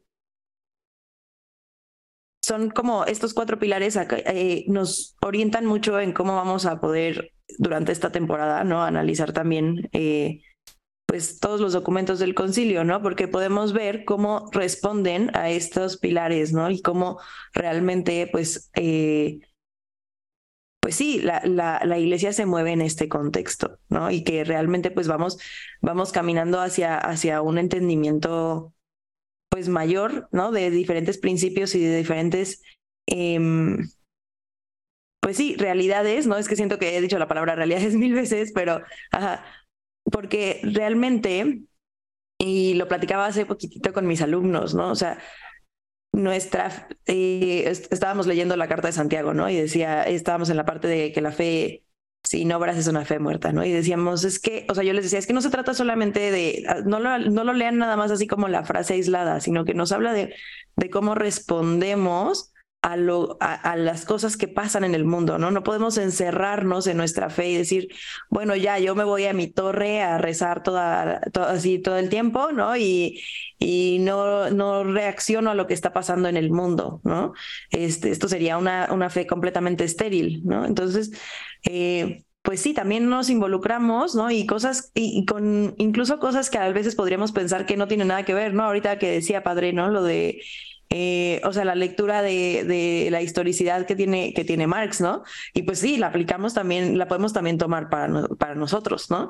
Entonces, como también el, el, el, buscar puntos de encuentro con aquellas ideas y con aquellos filósofos y con aquellos pensamientos que muchas personas podrían decir, no, es que eso, eso no se toca, ¿no? Eso es ajeno al cristianismo, eso es ajeno al catolicismo, ¿no? Y más bien, cómo respondemos y cómo, eh, cómo los tomamos y podemos, y sacamos aquellos puntos puntos de encuentro y aquellas cosas que también hacen que nuestro, que nuestro análisis de la realidad desde, desde la perspectiva teológica y desde, desde la gracia y desde el Espíritu Santo también puedan permear en, incluso en esos contextos, ¿no? Absolutamente sí, absolutamente sí. Eh, si les sirve un libro, un libro que habría que ver si está en español, eso sí, tal vez se los mando luego. El signo del templo, de Danielu. ¿no? Y después otro libro sumamente interesante, aunque son libros de teología, entonces tal vez algunos preferirán algo más, más eh, al propio alcance. Un libro excelente de padre Yves Congar que se llama Verdadera y falsa reforma en la iglesia. ¿no? Verdadera y falsa eh, reforma en la iglesia. Es un libro que si no pueden leerlo todo, lean el prefacio y la introducción, que ya de por sí tiene mucha riqueza que te hace realmente darte cuenta de que la iglesia no es una realidad que nació así, ¿no? Ya perfecta con todos los elementos, sin hacer concesiones tampoco a, lo así, ¿no? A, a Alfred lo así que, que decía que, que, que la iglesia tiene un desarrollo dogmático también, no no hay nada que yo creo en estos momentos que no lo encuentro así en, en los apóstoles, en los discípulos de Cristo. De alguna manera me lo encuentro. La continuidad de la fe es uno de los milagros morales, si queremos decir, de la iglesia.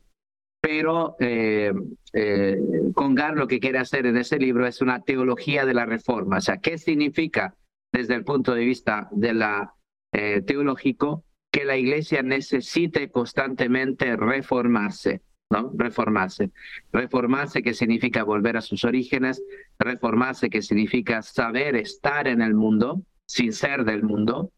Eh, este libro podría ser bastante útil eh, para, para Y después esperen a que traduzca al, español mi libro que estoy preparando y así eh, se lo puedo comentar un día.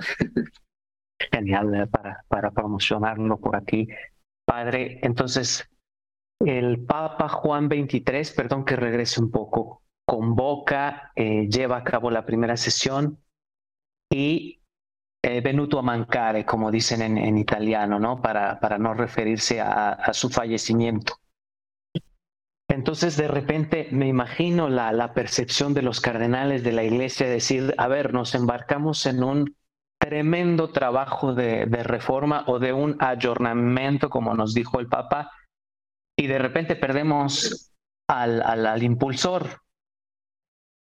rara vez habrán pesado tanto, padre, las, las llaves de Pedro para, para un papa eh, al ser elegido en medio de este pues de estas circunstancias gravísimas, digamos, para la historia de la iglesia y del mundo.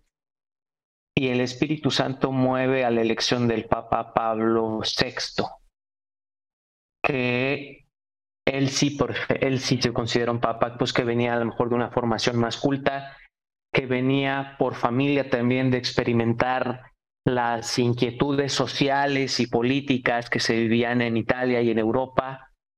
Eh, y le toca el paquetazo, se sacó la rifa del tigre, podemos decirlo así como se dice coloquialmente, ¿no?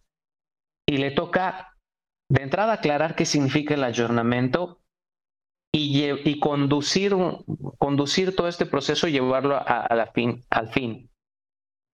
¿Qué, ¿Qué papel tan fuerte, ¿no, padre? Sí, efectivamente. Y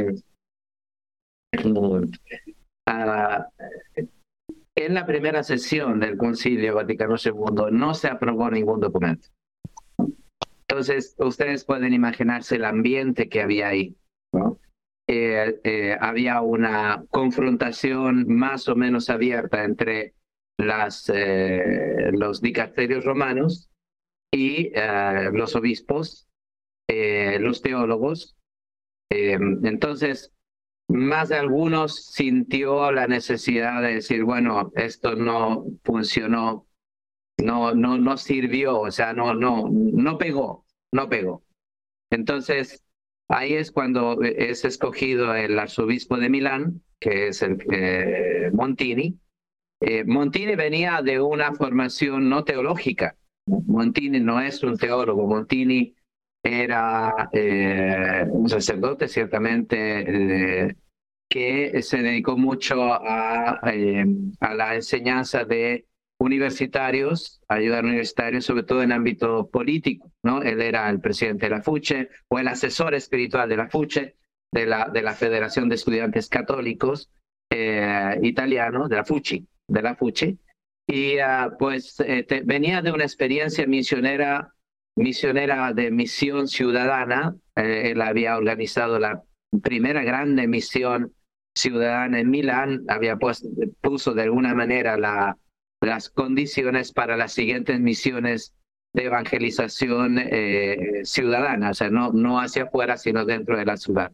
Entonces, eh, fue un, eh, un cardenal que también tuvo experiencia diplomática, que tuvo experiencia como sustituto de la, de la, de la Secretaría de Estado, tenía bastantes relaciones, conocía también a los filósofos franceses, era amigo de Jean, Jean Guiton, era amigo de los, eh, de, de, los teólogos franceses. Entonces, él, eh, efectivamente, la situación era muy delicada y él decide, dice, no, aquí el concilio hay que continuarlo, ¿no? Y ahí va a comenzar en el 63, en, en la, en el otoño, las sesiones eran sobre todo en, en los otoños, ¿no? En, en, entre octubre, noviembre, eh, septiembre, octubre, noviembre, las diversas sesiones se tenían de octubre a diciembre o a, o a noviembre, eran tres meses que se tenían cada año y después volvían los obispos a sus, a sus sedes, ¿no? Y entonces el Papa decide eh, continuar el, el, concilio y eh, continuarlo de una manera todavía más discreta, ¿no? Él no participaba en las sesiones del, del concilio, él lo seguía las sesiones en otra habitación y eh, dejó mm, llevar adelante esta, esta, mm, estas sesiones. Contemporáneamente va a escribir una de las encíclicas de grande valor por el tema del diálogo, que es la Iglesia Suam, ¿no? ¿Qué es lo que la Iglesia quiere? El diálogo.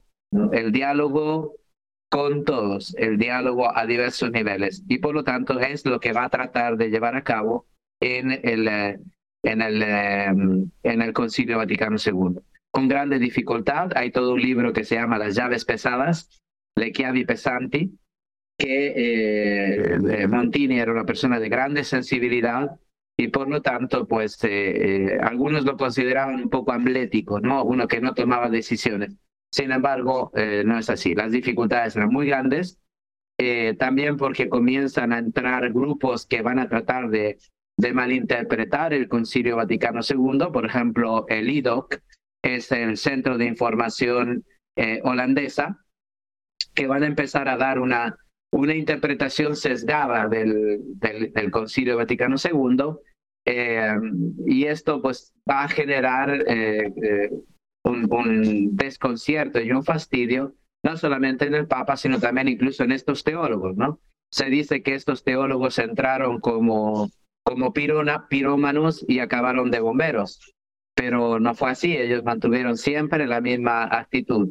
Obviamente, al terminar el, Concilio Vaticano II, muchos de estos teólogos, como Daniel U. de Libac, von Baltasar, aunque von Baltasar no participó, Congar, comenzaron a, ver que muchos hacían una interpretación sesgada, progresista, del así es llamado espíritu del concilio, y comenzaron a, a, a empeñar, a comprometer, a comprometer su prestigio para defender la interpretación auténtica del concilio, ¿no? En eh, Daniel en particular, pues eh, le tocó todo el 68, ¿no?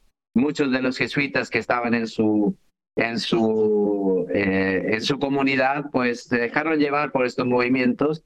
Había un así llamado profeta jesuita que era el padre Michel de Certeau, que eran de la misma comunidad, entonces ahí había conflicto cotidiano de, eh, de, puntos de vista de una interpretación liberal, una interpretación progresista del Concilio Vaticano II. Pues me parece que el padre Marcelo ya se anticipó a sus recomendaciones y como ustedes saben, pues aquí en la Conjura de los Tibios tenemos siempre la tradición de, de nuestras recomendaciones, que bueno, sobre este tema tenemos toda una temporada para hablar y ojalá el padre Marcelo pueda volver a estar con nosotros en alguna otra ocasión, porque de verdad que este tema es interminable. Y ahorita solo estamos hablando de los albores del concilio, propiamente no hemos entrado al contenido del concilio y ahora estamos viendo simplemente una aproximación a este kairos de la iglesia que lo propició. Eh, entonces, no sé, padre, si tenga alguna otra recomendación, además de la que ya nos dio, eh, y si no, pues para que el Padre Salvador, Marta y, yo comencemos con nuestras recomendaciones.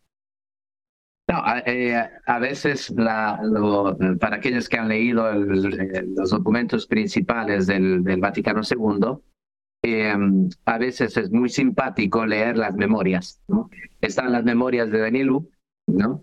que creo que están traducidas al español, están las memorias de Dilibac, están las memorias de Congar, entonces, estas memorias son muy interesantes para ver cómo se fue eh, llevando adelante el concilio, las discusiones que había y sobre todo los fastidios, ¿no? Las peleas, la, parte buena, ¿no? El, el, gossip, ¿cómo le diremos? El, el, el cómo se... El chismecito. ¿no? ¿Cómo? El chismecito. El chismecito. Entonces, es súper interesante por ejemplo, las memorias de, de, de, de, son un poquito así gordas, pero uno puede ir pasando y ya y cuando diga, aquí me peleé con, y entonces ahí va viendo quiénes estaban, cómo participaron, podría ser útil. De todas maneras, les voy a mandar más recomendaciones. Muchísimas gracias, padre. Marta, padre Salvador. La mía hoy no está tan cerebral, este es un poquito más ligerita, pero la pensaba, eh, eh, o sea, todo, todo este episodio he estado pensando mucho, como que me trae mucho a la memoria esto. Es una serie de tres temporadas eh, de episodios de 20 minutos, súper cortitos, este, que se llama Derry Girls, em, y trata de cuatro cinco adolescentes en Irlanda del Norte en la época como de todos los conflictos este, justo antes de que se firmaran los acuerdos de paz en Irlanda del Norte. Este, y bueno, me, me gusta mucho, es muy divertida porque aparte pues son unas niñas y bueno, son unas adolescentes que crecen pues en el catolicismo, pero en el catolicismo muy a modo de lo que era en Irlanda del Norte en esa época, ¿no? Entonces pensaba mucho en esto, en cómo, o sea, nos movemos en la historia y en las realidades de la historia y cómo, o sea, eh, para, o sea, no es una serie que se trate sobre ellas siendo católicas, ¿no? Pero el, eh, o sea, su catolicismo informa como todo lo que les pasa, ¿no? Eh, entonces, ella es una serie muy divertida. a mí, bueno, cada vez que estoy triste la pongo. Y este, y además, pues, eh, no quiero arruinársela a nadie, pero acercando, acercándose más como al final, hacen mucho como este ejercicio como de reflexionar del momento histórico en el que están paradas, ¿no? Em, y bueno, aparte, a mí me parece muy interesante que eh, eh, son más o menos en la misma época y en el, y en el mismo pueblito y todo que en, en, los que vivió su adolescencia la hermana Claire, ¿no? Que ya saben, nuestros oyentes que yo soy súper fan de la hermana Claire. Entonces, este, pues se me hace muy curioso. Yo siempre cuando, cuando les platico a mis alumnos de, de la hermana Claire o les pongo el documental, se los recomiendo a la par, ¿no? El documental de la hermana Claire y la serie de Derry Girls para que vean como las dos este, cosas juntas. Entonces, pues estas serían mis recomendaciones de hoy. Ahora que estábamos hablando de, eh, del Papa Pío XII y de, digamos, la imagen que, que permaneció, por desgracia, a lo mejor en los medios o en, la memoria, a lo mejor pública, me vino uh, a la mente un libro que creo que puede ser mi recomendación de hoy. Es un libro eh, escrito por, una, por un señor, por un hombre que nació eh, eh, con el nombre, o le, su, su, su, nombre, digamos, de nacimiento fue Israel Antón Soler. Eh, y que, que, llegó, que es un hombre judío que llegó a ser el gran rabino de Roma durante la época de la guerra, de la Segunda Guerra Mundial. Eh, pero el autor del libro es Eugenio Zoli, que es este mismo, este mismo señor, una vez convertido al catolicismo, que en su conversión, en su bautismo, quiso adoptar el nombre de Eugenio, justamente por la cercanía que tuvo del Papa Pío XII durante ese tiempo en Roma, pues eh, eh, él siendo el gran rabino de Roma, eh, empieza a tener una cercanía muy fuerte con el, con el Papa Pío XII. En este libro relata su conversión, relata pues un poco son sus memorias, el libro se llama Antes del Alba.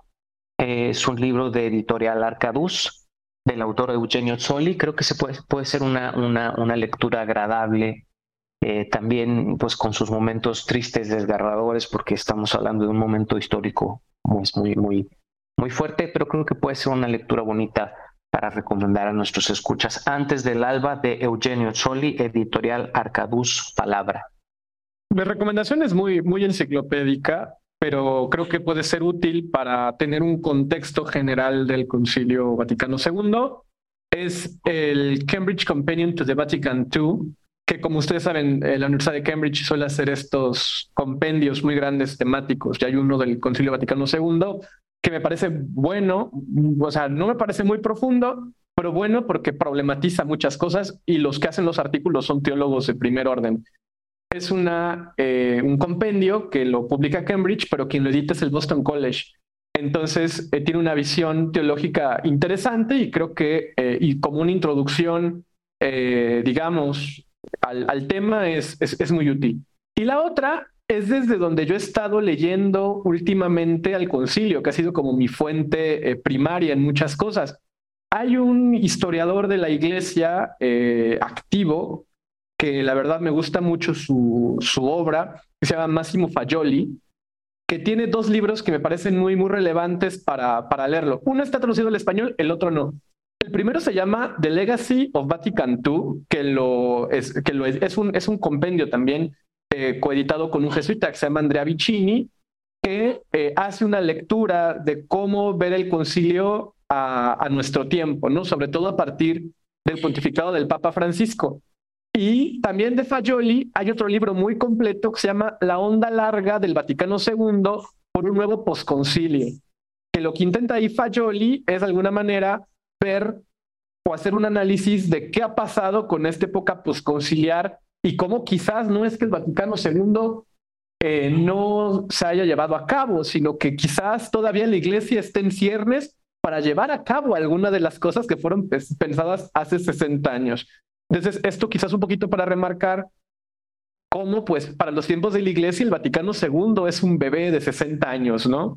Si partimos de este principio de que el tiempo es superior al espacio, nos damos cuenta de que realmente ha pasado muy poco eh, desde que vivimos este, este gran, gran acontecimiento. Entonces, no me queda más que agradecerle al, al padre Marcelo por su magnífica intervención en la conjura de los tibios y pues hacerle la invitación a que nos siga acompañando aquí. Aquí tiene su casa y de verdad que siempre es un gusto eh, escuchar a estas mentes de, la iglesia que constantemente nos están formando y que, bueno, quizás aquí un poco a modo de reclamo, a veces están muy refugiadas en los centros académicos y que me parece que hay pocos espacios para su difusión. Y bueno, la conjura de los tibios creo que dentro de su vocación está acercar al público que no suele ir a conferencias de teología ni suele consumir libros de teología estos contenidos que son imprescindibles para la comprensión, para la comprensión de, de la vida de, de, la iglesia y de lo que se está dialogando y se está debatiendo a nivel, digamos, de especialistas, no a nivel de dimes y diretes de, de redes sociales, ¿no? No sé, Padre Salvador, Marta, si quieren agregar algo a, a nuestra despedida al, al Padre Marcel. No, pues muchas gracias por este, por acompañarnos y por. Gracias a ustedes. Ya me anoté muchas cosas que tengo que buscar y que tengo que leer, ¿no? Entonces, este, pues muchas gracias por compartir con nosotros.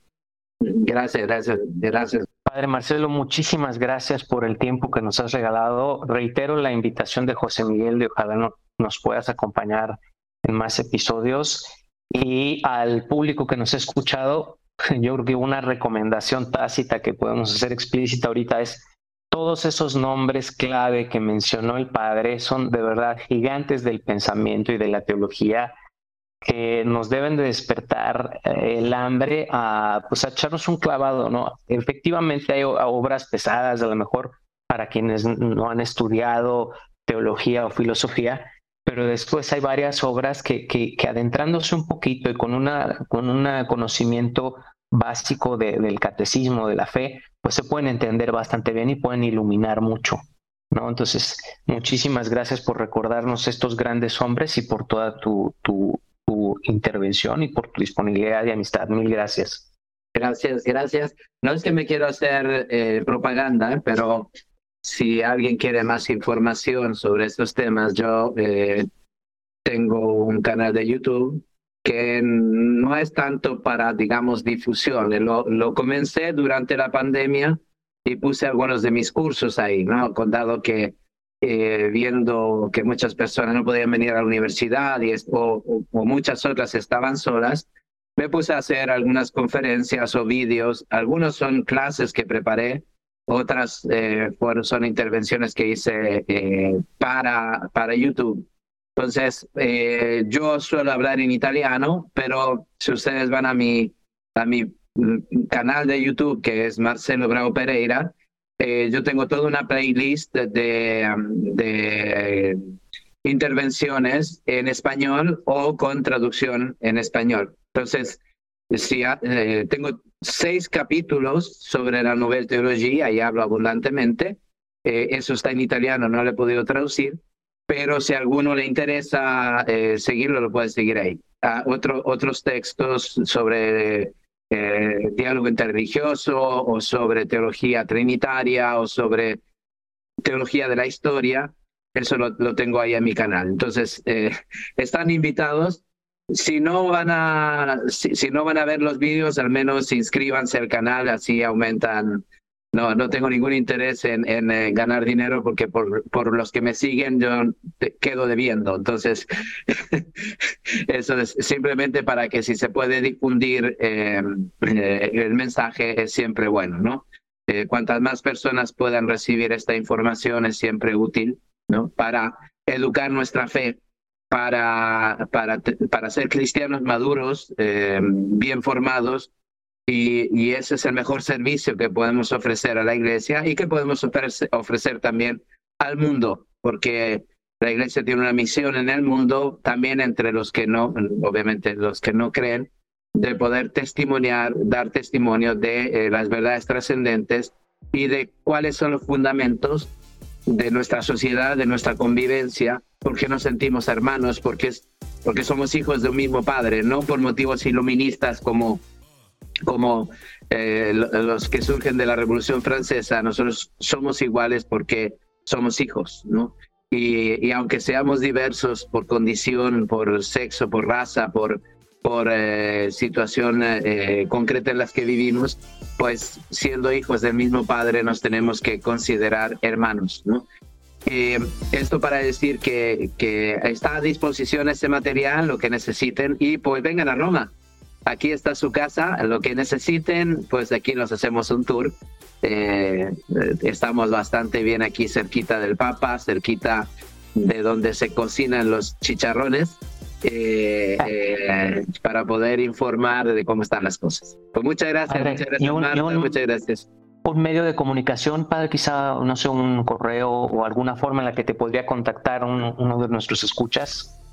Pues les puedo dejar mi correo, eh, no sé si lo vas a escribir, es marcelo.bravo, eh, arroba, UPRA, UPRA significa Universidad Pontificia Regina Apostolorum, UPRA.org. No, ahí basta que me, me mandan un mensaje, me dicen que han escuchado el podcast y que están de acuerdo o no están de acuerdo. Como dijo Marta, eh, si Dios aguanta aguanta preguntas, pues tendré que aguantarlas también yo. Genial, padre, muchísimas gracias.